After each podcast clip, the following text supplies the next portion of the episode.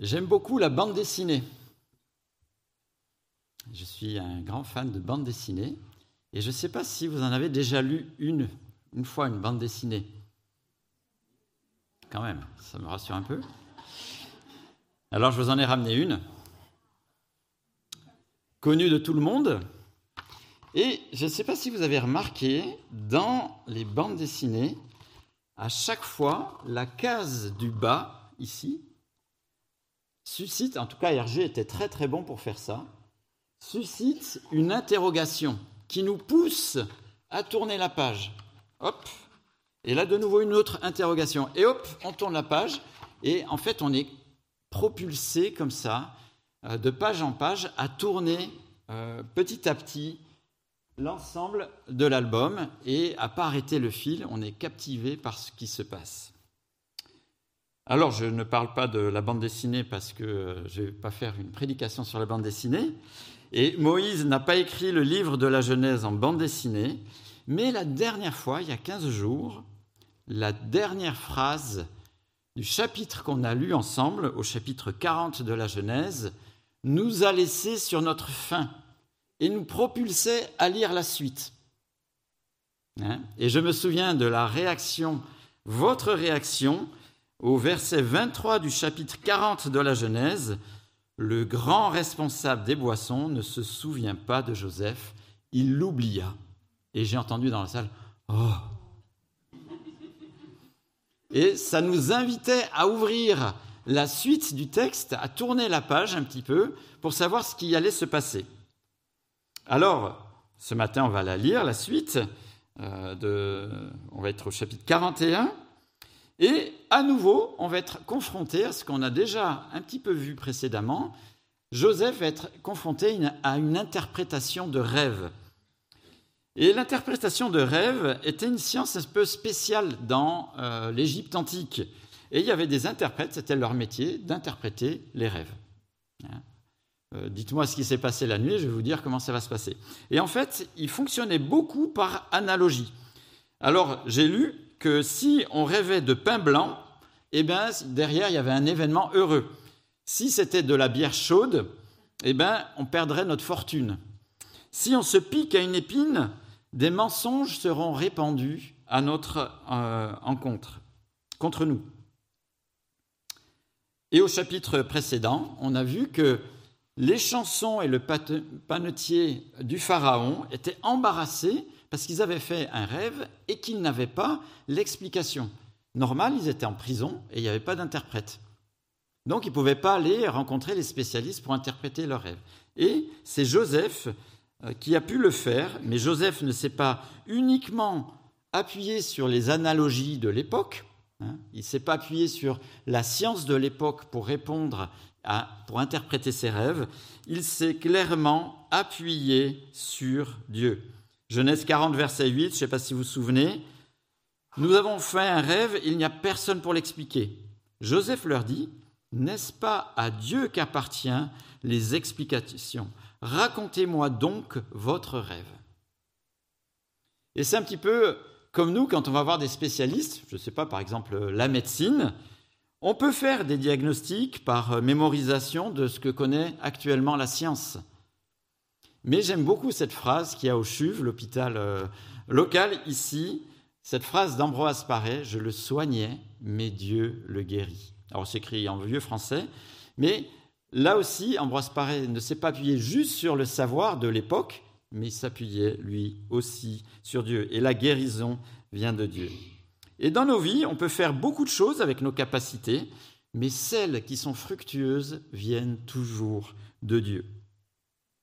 Alors dans le texte de ce matin, il va y avoir aussi plein d'autres euh, aspects savoureux qui concernent l'Égypte. Je ne sais pas si vous êtes passionné par l'Égypte.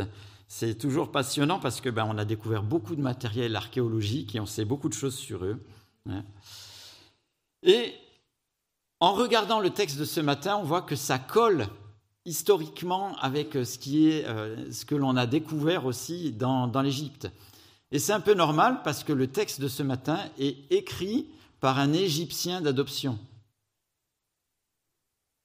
Il a été élevé dans toute la sagesse des Égyptiens, il a été à la cour des princes, Et cet écrivain, c'est Moïse. Et Moïse a connu un peu la même chose que Joseph. Il était esclave condamné tout petit et il a été propulsé à la cour des princes.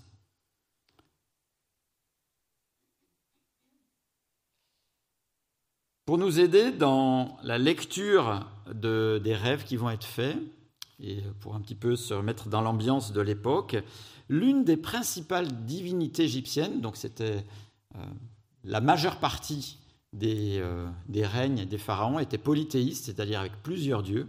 Hein, il y a eu une période où il n'y en avait qu'un seul, mais la majorité était polythéiste. Et une des principales divinités égyptiennes était Hathor, et elle était représentée par une vache. Et son rayonnement sur l'Égypte se découpait en sept régions. Donc, on pourrait comprendre que si je rêve de sept vaches, je rêve de l'Égypte en son entier. Hein. Euh, la, vache était aussi consacrée par la déesse Isis, qui représentait la terre et la fertilité. Donc si je rêve de vaches qui sortent du Nil ou quelque chose comme ça, ça a certainement attrait avec la fertilité de toute l'Égypte, des récoltes de l'Égypte.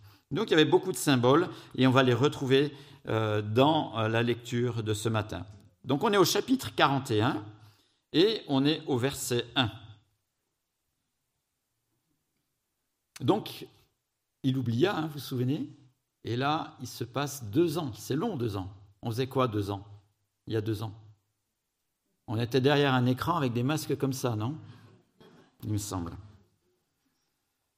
Au bout de deux ans, le Pharaon fit un rêve dans lequel il se tenait près du fleuve. Alors sept vaches belles et grasses sortirent du fleuve et se mirent à brouter dans la prairie.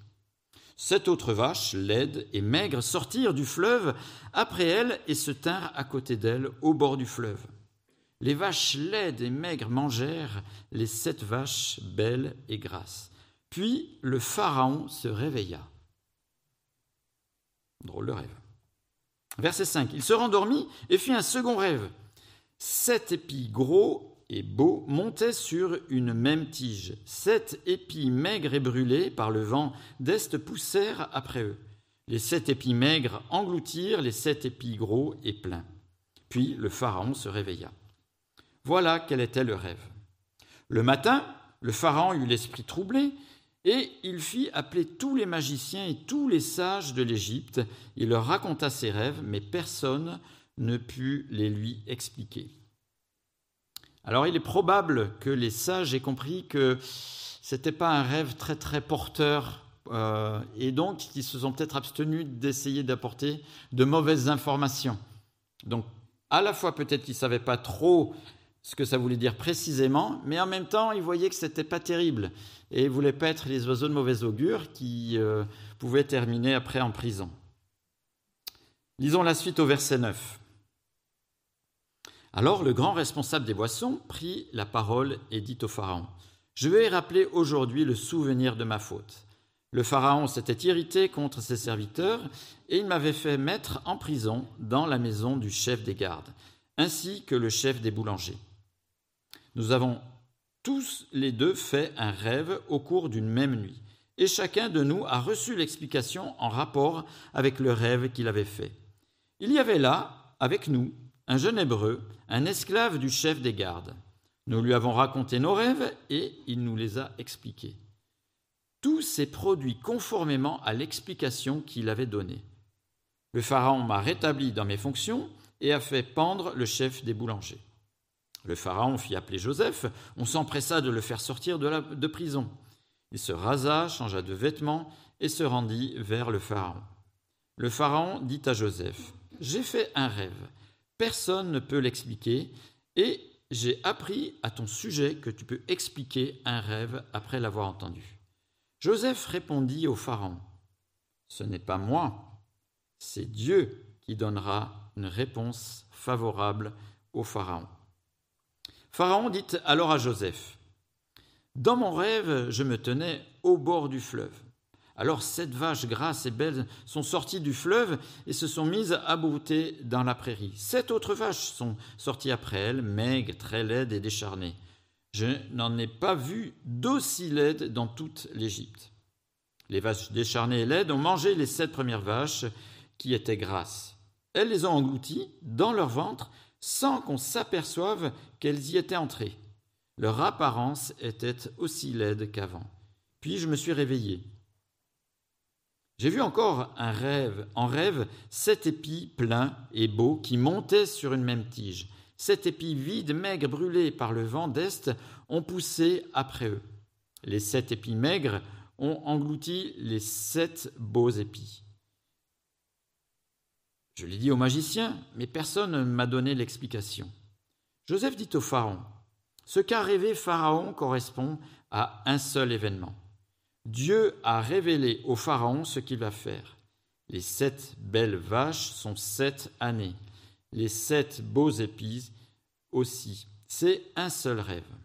Les sept vaches décharnées et laides sorties après les, premières sont sept années, tout comme les sept épis vides brûlés par le vent d'Est. Ce sont sept années de famine. C'est comme je viens de le dire au Pharaon. Dieu montre au Pharaon ce qu'il va le faire. Il y aura sept années de grande abondance dans toute l'Égypte, sept années de famine les suivront. Et l'on oubliera toute cette abondance en Égypte. La famine détruira le pays. Cette famine qui suivra sera si forte qu'on ne s'apercevra plus de l'abondance dans le pays. Si Pharaon a vu le rêve se répéter, c'est que la décision est ferme de la part de Dieu et qu'il la mettra rapidement en œuvre. Il y eut, euh, il y a plusieurs euh, événements antiques hein, qui montrent qu'il y eut des famines, des fois même jusqu'à sept années en Égypte d'affilée. Et ce qui faisait l'abondance de l'Égypte, c'était que le Nil, à une certaine période de, l'année, débordait et euh, se répandait sur toutes les terres, et euh, plus que l'eau, déposait du limon noir fertile, une sorte d'engrais qui donnait justement cette abondance à l'Égypte. Et il suffisait que dans l'année, il n'y ait pas crues, et c'était la famine. Donc, c'est déjà arrivé plusieurs fois, et c'est ce que Dieu révèle ici à Pharaon, qu'il va y avoir sept années de, euh, sécheresse, de difficultés au niveau des récoltes. Au verset 33, on poursuit la lecture. Maintenant, que le Pharaon choisisse un homme intelligent et sage et qu'il le mette à la tête de l'Égypte. Que le Pharaon établisse des commissaires sur le pays pour prélever un cinquième des récoltes de l'Égypte pendant les sept années d'abondance qu'il rassemble tous les produits de ces bonnes années à venir, qu'il amasse sous l'autorité de Pharaon du blé et des vivres dans les villes, et qu'il, en ait la garde. Ces provisions formeront une réserve pour le pays, pour les sept années de famine qui frapperont l'Égypte, afin que le pays ne soit pas détruit par la famine. Ces paroles plurent au Pharaon et à tous ses serviteurs. Le Pharaon dit à ses serviteurs, Pourrions-nous trouver un homme tel que celui-ci qui a en lui l'Esprit de Dieu?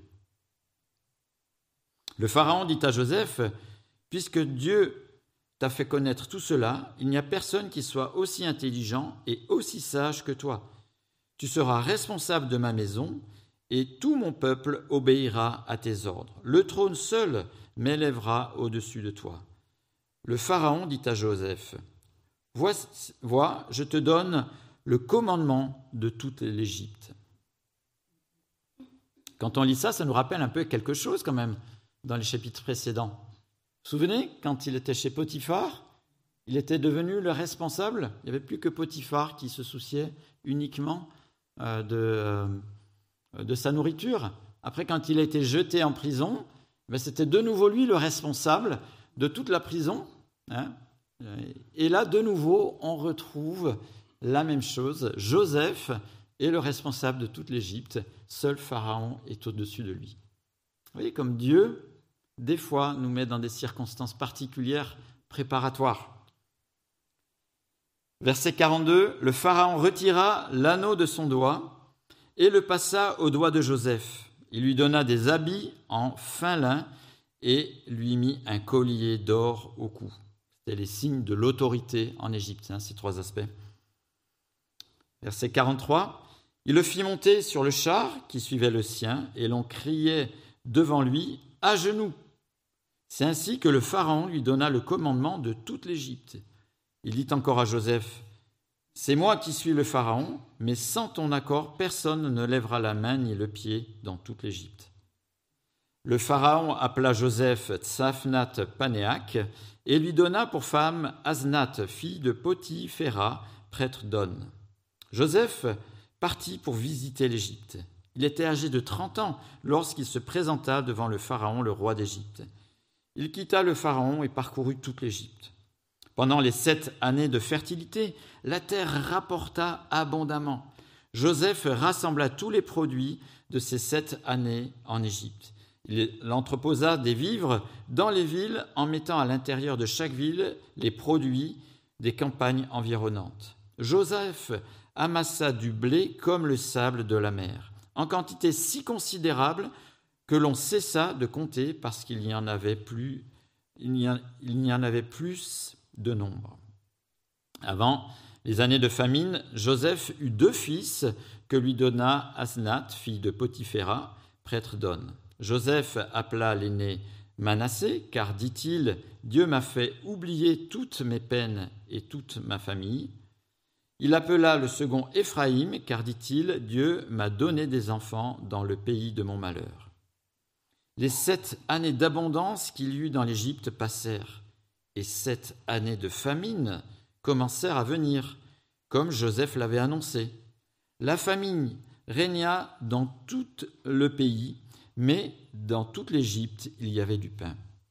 Quand euh, quand toute l'Égypte commença aussi à avoir faim, le peuple cria au Pharaon pour avoir du pain. Le Pharaon dit à tous les Égyptiens, Allez vers Joseph et faites ce qu'il vous dira. La famine régnait sur tout le pays. Joseph rouvrit tous les centres d'approvisionnement et vendit du blé aux Égyptiens, car la famine était, euh, était forte en Égypte. On arrivait de tous les pays en Égypte pour acheter du blé à Joseph car la famine était forte partout. Verset 57, c'est aussi, va nous donner envie de tourner la page. On arrivait de tous les pays en Égypte. Peut-être qu'il y a des gens de certains pays qui vont venir en Égypte, mais bon, on verra ça une fois suivante. Hein, vous voyez la narration comme elle est bien, elle est bien faite et euh, comme elle nous invite à, euh, aller de l'avant dans la lecture de cette histoire fantastique. D'ailleurs, la fin est beaucoup mieux. Hein. Aujourd'hui, je n'ai pas entendu Ah non. Hein. On, dirait même une fin un peu de film hollywoodien, hein, tellement euh, c'est euh, magnifique de voir le jeune esclave qui devient euh, le premier ministre de l'Égypte à ce moment-là. Je crois qu'on appelle ça vizir, je ne suis pas sûr. Mais en tout cas, c'était le second de l'Égypte. Mais vous avez remarqué, pendant les 10-12 ans, on estime que Joseph a été vendu esclave, doit avoir 16, 17, 18 ans, quelque chose comme ça. Là, il a 30 ans, donc pendant 10, 13 ans même, où il a vécu toute cette période troublée chez Potiphar et en prison, donc c'est long, hein, 13 ans. Eh bien, Dieu l'a confronté à des situations qui se révèlent maintenant indispensables pour la fonction qu'il occupe actuellement. Et pendant cette période troublée, eh bien, même à l'époque, on voyait que Dieu agissait par Joseph. Et aussi à ce moment-là qu'il a pu démontrer que Dieu lui avait permis euh, d'interpréter des rêves. Tous ces événements, finalement, prennent sens maintenant qu'il est devant Pharaon. Et c'est peut-être bien de se dire, ben, des fois dans la vie, on passe des moments qui sont euh, peut-être creux, routiniers, où euh, on ne sait pas trop euh, pourquoi on, en est là dans la vie. Dieu nous prépare peut-être à quelque chose d'après. Hein. Alors c'est, impossible de pouvoir le, dire sur le moment, on s'en rend compte a posteriori, après, hein. mais Dieu nous a souvent préparés, mis dans des situations pour un moment euh, particulier plus loin. La grande réflexion que m'amène ce texte ce matin, et je l'ai envoyé par email déjà, Dieu agit-il plus dans la difficulté ou dans la réussite? Ce qu'on a vu avec Joseph, ces deux aspects-là, la difficulté et là la réussite exceptionnelle. Dieu agit-il plus dans la difficulté ou dans la réussite? Est-ce que Dieu finalement était plus avec Joseph quand il était esclave ou était-il plus agissant quand il est devenu le second de l'Égypte? Cette question, elle renvoie aussi à des situations que l'on peut peut-être nous aussi nous poser. Dieu est-il vraiment avec moi quand je réussis? Ce qui impliquerait qu'il serait plus distant quand je suis dans la difficulté ou que l'univers du péché serait plus fort que lui à des moments. Donc là, on a déjà plus ou moins une réponse un peu, euh, négative. Dieu agirait-il plus quand je réussis socialement, matériellement, quand j'ai de l'argent par exemple? Et ça, c'est une promesse qu'on entend beaucoup sur les réseaux sociaux. Si je crois en Dieu, je vais réussir. Et il y a beaucoup de prédicateurs qui nous promettent cela. Est-ce que Dieu agit finalement qu'uniquement dans la réussite? Dieu serait-il agissant quand il répond immédiatement à mes prières? Prière Amazon, Zalando, livré le lendemain dans la boîte aux lettres. Et là, Dieu, il est agissant. Par contre, quand euh, il agit 12-13 ans après, est-ce que Dieu est agissant Dieu agit-il quand il répond positivement à mes demandes? Sinon, je renvoie le colis ou j'appelle le SAV. Faudrait-il se mettre au manifesting pour qu'il agisse? Le manifesting, c'est assez à la mode. Hein. les choses arrivent parce qu'on le désire vraiment et qu'on le rabâche. Un peu entre la méthode Coué hein, et l'incantation. Alors comment répondre à ces interrogations qui euh, nous viennent euh, assez souvent d'ailleurs sur les réseaux sociaux? Peut-être qu'on s'est posé nous-mêmes aussi euh, personnellement. J'ai une question à vous poser. Est-ce que tous les esclaves croyants qui ont prié Dieu, des fois même toute une vie, sont devenus premiers ministres d'un pays? Ça poserait problème, hein, surtout aux États-Unis. Il y aurait eu beaucoup, beaucoup de premiers ministres, je crois. Est-ce que je peux prendre les exemples de réussite dans l'Ancien Testament comme une promesse garantie sur facture?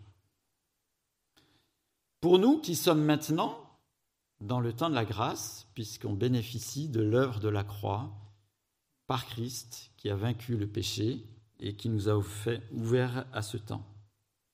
Est-ce qu'un texte narratif de l'Ancien Testament est une norme pour ma vie? C'est-à-dire, est-ce que ce qui arrive à Joseph, je peux le transposer maintenant exactement pareil, maintenant que je suis dans l'ère de la grâce après la victoire de Christ à la croix? Oui, si les indications dans les paroles de Jésus et dans les épîtres sont les mêmes. J'ai une question. Est-ce que dans les paroles de Jésus et dans les épîtres, il nous est dit que Dieu est agissant que quand on réussit dans la vie. Il ne me semble pas, ou on n'a pas la même Bible. Alors, les événements dans l'Ancien Testament, ces événements comme ceux que l'on voit ici avec Joseph, sont des événements circonstanciels où on voit comment Dieu a agi avec Joseph et comment telle ou telle personne a réagi par rapport à la situation et à Dieu. Bien sûr, il y a des principes bibliques qui s'en dégagent, et ces principes bibliques, il faut qu'on les regarde à la lumière justement des paroles de Jésus et dans les épîtres. Hein. Non, Dieu n'a jamais promis le succès social, financier, les honneurs pour les croyants, euh, les croyants pieux qui prient et qui prient avec insistance. Nulle part Jésus nous le promet, nulle part les épîtres nous le promettent. Et je pense que c'est bien de ne pas se laisser polluer l'esprit avec euh, ces boniments qui euh, ben, sont flatteurs. Hein. C'est sûr que si on a une formule pour être riche euh, en faisant rien, ben, c'est sûr que c'est captif. Mais la Bible n'en parle pas. Et d'ailleurs, si on voit un petit peu le succès de certains personnages de l'Ancien Testament au niveau de la réussite. On peut voir Abraham, on peut voir ici Joseph par exemple. C'est parce que Dieu passe avec le peuple d'Israël et avec par exemple Abraham des contrats. Si tu m'obéis, il y a la bénédiction. Si tu me désobéis, ben, tu verras l'effet inverse. Et c'était surtout pour montrer comme un étendard, comme euh, euh, aux yeux de tous, que Dieu, par le biais de ces personnes, avait une action spéciale. Dans le Nouveau Testament, ce n'est pas la même chose. Les, euh, Dieu, euh, la présence de Dieu, l'action de Dieu n'est pas conditionnelle à notre obéissance ou notre désobéissance. Mais l'action de Dieu particulière est liée à notre attachement à Christ. Parce que je suis attaché à Christ que Dieu a un regard particulier sur moi. L'obéissance est une réponse logique d'amour. Si j'ai compris l'œuvre de Christ, l'obéissance est une réponse d'amour.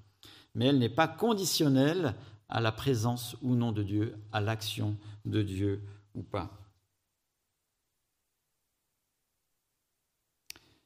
Même dans le texte de l'histoire de Joseph, on voit que les mentions de l'action de Dieu auprès de Joseph sont à peu près les mêmes quand il était esclave que quand il était euh, premier euh, ministre de l'Égypte. Vous pourrez regarder vous-même, comptez les fois dont il est fait mention dans le texte que Dieu agit avec Joseph quand il est esclave, et regardez quand il est fait mention de Dieu quand il est avec Pharaon. Vous verrez, c'est à peu près la même chose. Mais la réponse centrale à ces questions, est-ce que Dieu agit? Est-ce que euh, si je fais ceci, Dieu va agir, etc. Est-ce qu'il est plus agissant quand je réussis et ainsi de suite? En fait, c'est de savoir quelle est ma vision du monde. Quelle est ma vision du monde? Est-ce que dans ma vision du monde, Dieu règne? Ou est-ce que dans ma vision du monde, c'est moi qui règne? Et que Dieu est un service qui doit m'aider Est-ce que dans ma vision du monde, c'est Dieu qui règne ou est-ce que c'est moi qui règne? Et je prie parce que Dieu doit m'aider.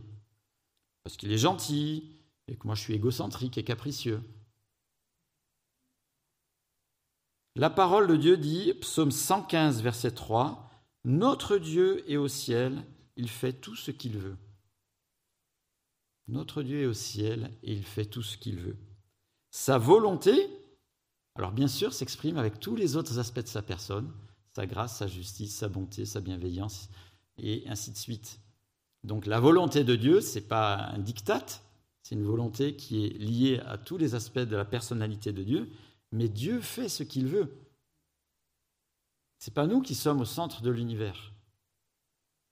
Et ces questions vont être pondérées si j'ai conscience que c'est Dieu qui règne.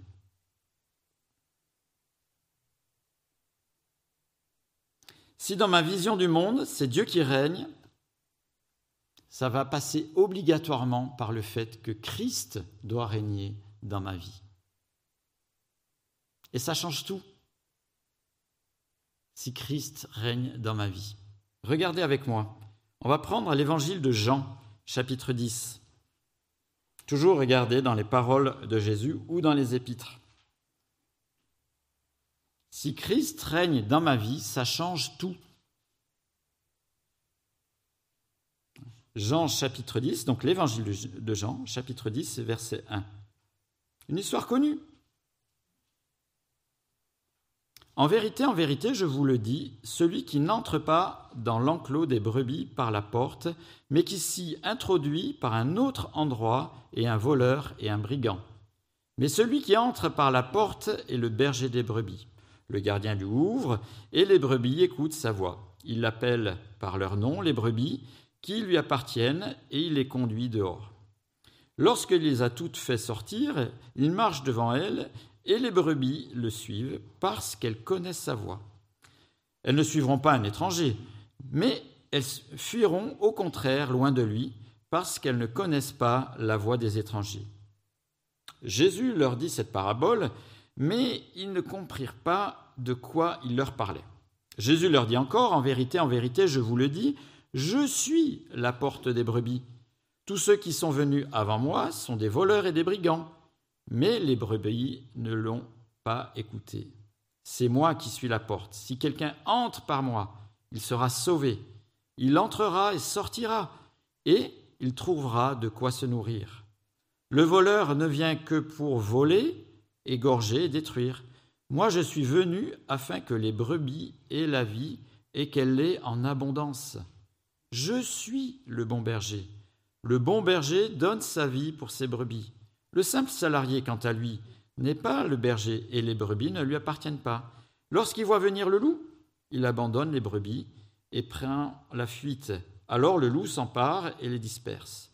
Le simple salarié s'enfuit car il travaille pour de l'argent et ne se soucie pas des brebis. Moi, je suis le bon berger. Je connais mes brebis et elles me connaissent. Tout comme le Père me connaît et comme je connais le Père, je donne ma vie pour mes brebis. J'ai encore d'autres brebis qui ne sont pas euh, de cet enclos. Celles-là aussi, il faut que je les amène.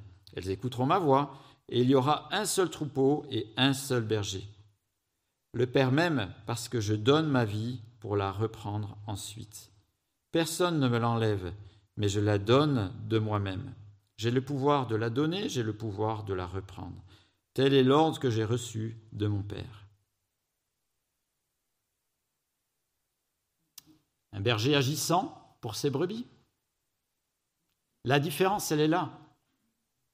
Si Christ est le berger de ma vie, si Dieu est au centre de ma vie, il est agissant quoi qu'il arrive. Les brebis, bah, elles ont certainement connu des difficultés, hein, des maladies, peut-être des problèmes relationnels dans le troupeau. Il y en a qui bêlent plus que d'autres, qui cassent les oreilles, j'en sais rien. Elles ont connu des difficultés comme nous connaissons des difficultés. Mais la différence, c'est qu'elles ont le bon berger qui est avec elles. Et elles peuvent compter sur lui. Hier matin, j'étais pas au marché. Mais je sais qu'au marché, il y a eu une distribution de livres et de calendriers. Est-ce juste? Oui. Alors peut-être qu'on peut afficher euh, un calendrier. Je ne sais pas s'il y a l'image. Il y a eu l'image ou pas? Non, il n'y a pas eu l'image Ce n'est pas grave. Et dans cette image, euh, à la fin de ce calendrier, on voit euh, quelqu'un qui est montré du doigt, mais qui est tenu par la main de Jésus. C'est totalement différent que d'être monté du doigt et d'être pas tenu avec la main de Jésus. Il y a ces deux images à la fin. Et et c'est un petit peu ça que nous souligne le fait d'être avec le bon berger. La vie, on connaîtra des difficultés, mais on est avec le bon berger. Il est agissant dans ces situations-là. Et il vaut mieux ça que de se retrouver sans lui. Et de se croire en sécurité peut-être par nos pensées, notre philosophie, pensant qu'on est arrivé nous-mêmes à une certaine situation et donc on peut faire face à tout, euh, tout ce qui va arriver par de l'idéologie, par de la religion, par des euh, principes personnels, peut-être en s'appuyant même sur les institutions de notre société. Mais quand les difficultés arrivent, toutes ces choses s'envolent. La question que pose ce texte, de Jean 10, ben finalement, est-ce que Jésus est mon bon berger! Est-ce que Jésus est mon bon berger? Qui est finalement le vrai guide de ma vie? Est-ce que Dieu est au centre ou est-ce que c'est moi qui suis au centre? Et ça, ça fait toute la différence par rapport à l'action de Dieu dans nos vies. Peut-être qu'on ne verra jamais des réponses positives, les réponses qu'on attend, celles qu'on s'est mis dans la tête. Peut-être dans cette vie, on ne les verra pas. Et peut-être que certaines demandes que nous faisons à Dieu, nous n'en verrons pas l'issue à nos yeux. Mais ça n'enlève rien au fait que Dieu est agissant. Par Christ qui est notre bon berger, qui veille sur nous, qui veille sur nous depuis que nous cheminons avec lui d'une manière particulière.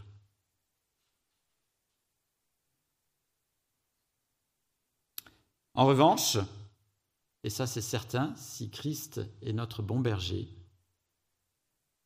cette vie avec lui, peut-être on connaîtra des difficultés, ou on connaîtra peut-être pas forcément toutes les réponses à toutes nos prières, nous propulsera à des fonctions bien plus importantes que celle de Joseph. Souvenez des paraboles de cet été? Matthieu 25, 23. C'est bien, bon et fidèle serviteur. Tu as été fidèle en peu de choses, je te confierai beaucoup. Viens partager la joie de ton maître. La fidélité de ce cheminement avec Dieu, qui est notre bon berger, ben, nous ouvrira des fonctions bien plus grandes que celle que Joseph a connue. Et cette, cette histoire de Joseph est comme on pourrait dire une esquisse de quelque chose qui sera bien plus grand, bien plus beau et euh, parfait avec Dieu auprès de lui. J'aimerais prier, si vous voulez bien.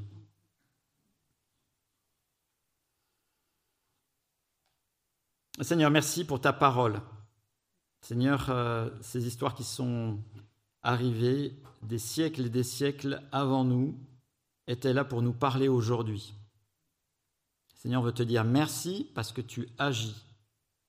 Merci parce que tu agis même quand on n'en a pas la perception. Merci Seigneur parce que tu es le bon berger. Seigneur, tu as veillé sur Joseph pendant ces années difficiles. Seigneur, tu veilles déjà sur nous. Et Seigneur, tu le feras encore. Seigneur, merci parce que ton action ne dépend pas de notre euh, piété ou de ce que l'on pourrait faire, mais elle dépend de toi, Seigneur, sur la croix. Tu as tout accompli. Seigneur, que tu nous donnes d'en être conscient, Seigneur, que tu nous donnes de pouvoir euh, saisir que c'est toi qui règnes. Seigneur, que ce n'est pas nous qui régnons et que toi tu viennes euh, combler les manques qui nous semblent importants.